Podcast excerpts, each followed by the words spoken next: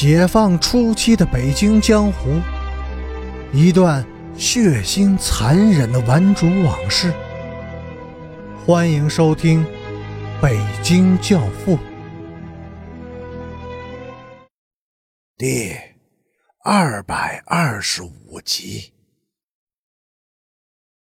边雅君忍受着剧痛，努力的抬起头来。他脖颈下面垂掉的铁盘，正直直的对准批斗台的台面。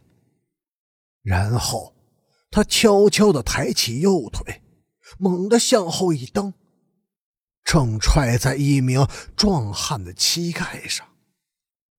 壮汉哼了一声，跌倒了。随后，宾亚军的身子向下一扑。用喉咙砸向铁牌锐利的边沿，他感到格外的轻松愉悦，身子轻飘飘的浮起来，荡向那无际的长空。忽然，他听到一声撕心裂肺般的呼喊，那是一个女孩子的声音，她在呼唤着他，阮平金。他痛苦的想：边雅军没有死成。三月十日，他被押送到南城的一所中学继续接受批斗。这一次，人们对他实行了有限的宽大措施，允许他跪在批斗台上，铁盘也换成了硬纸板。在人们轮换着念大批判稿的时候，在人们激昂的高呼革命口号的时候，他的耳边似乎总是传来一阵低低的哭泣声。他恐惧地抬起头来，一下子看见了阮平金的眼睛，那双纯洁、执拗、忧伤的眼睛。平金。你好吗？你不要再哭了，再哭我就去死。亚军，我不哭，你也不能死。平金，快离开这里，去找陈诚，或者是阮晋生。不，我要走自己的路。平金，你将使我的灵魂不得安宁，使我不能平静的接受惩罚，使我没有勇气走向死亡和再生。平金，我请求你走开吧。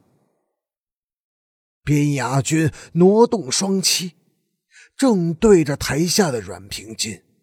重重的把头磕在了批斗台的水泥台面上。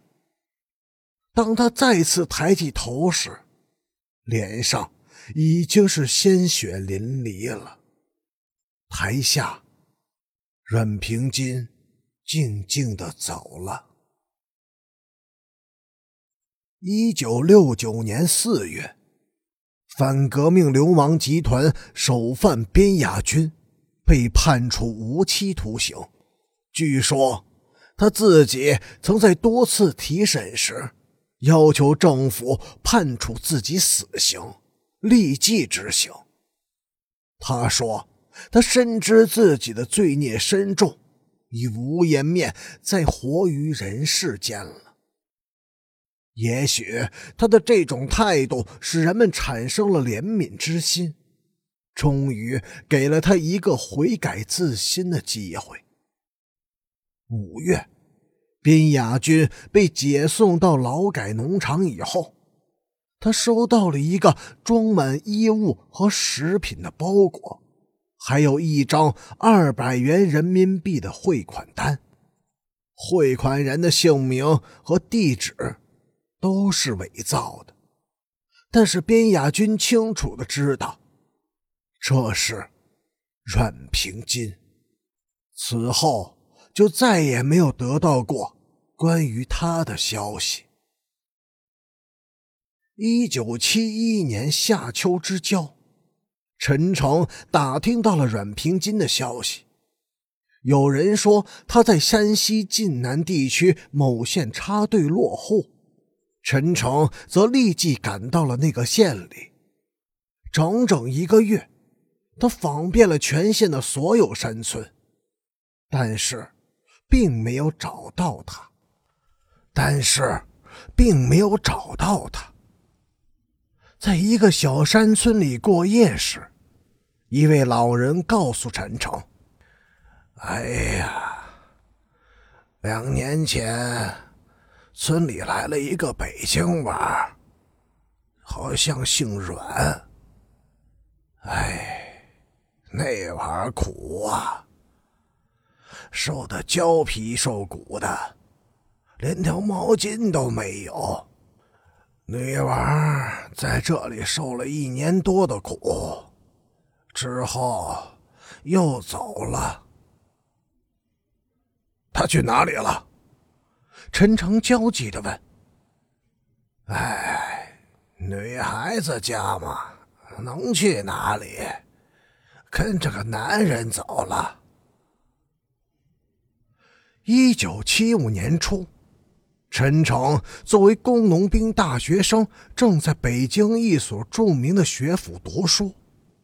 一天，他偶然从报纸上读到了一则消息，标题是“坚持无产阶级专政下继续革命，坚决走与工农相结合的道路”。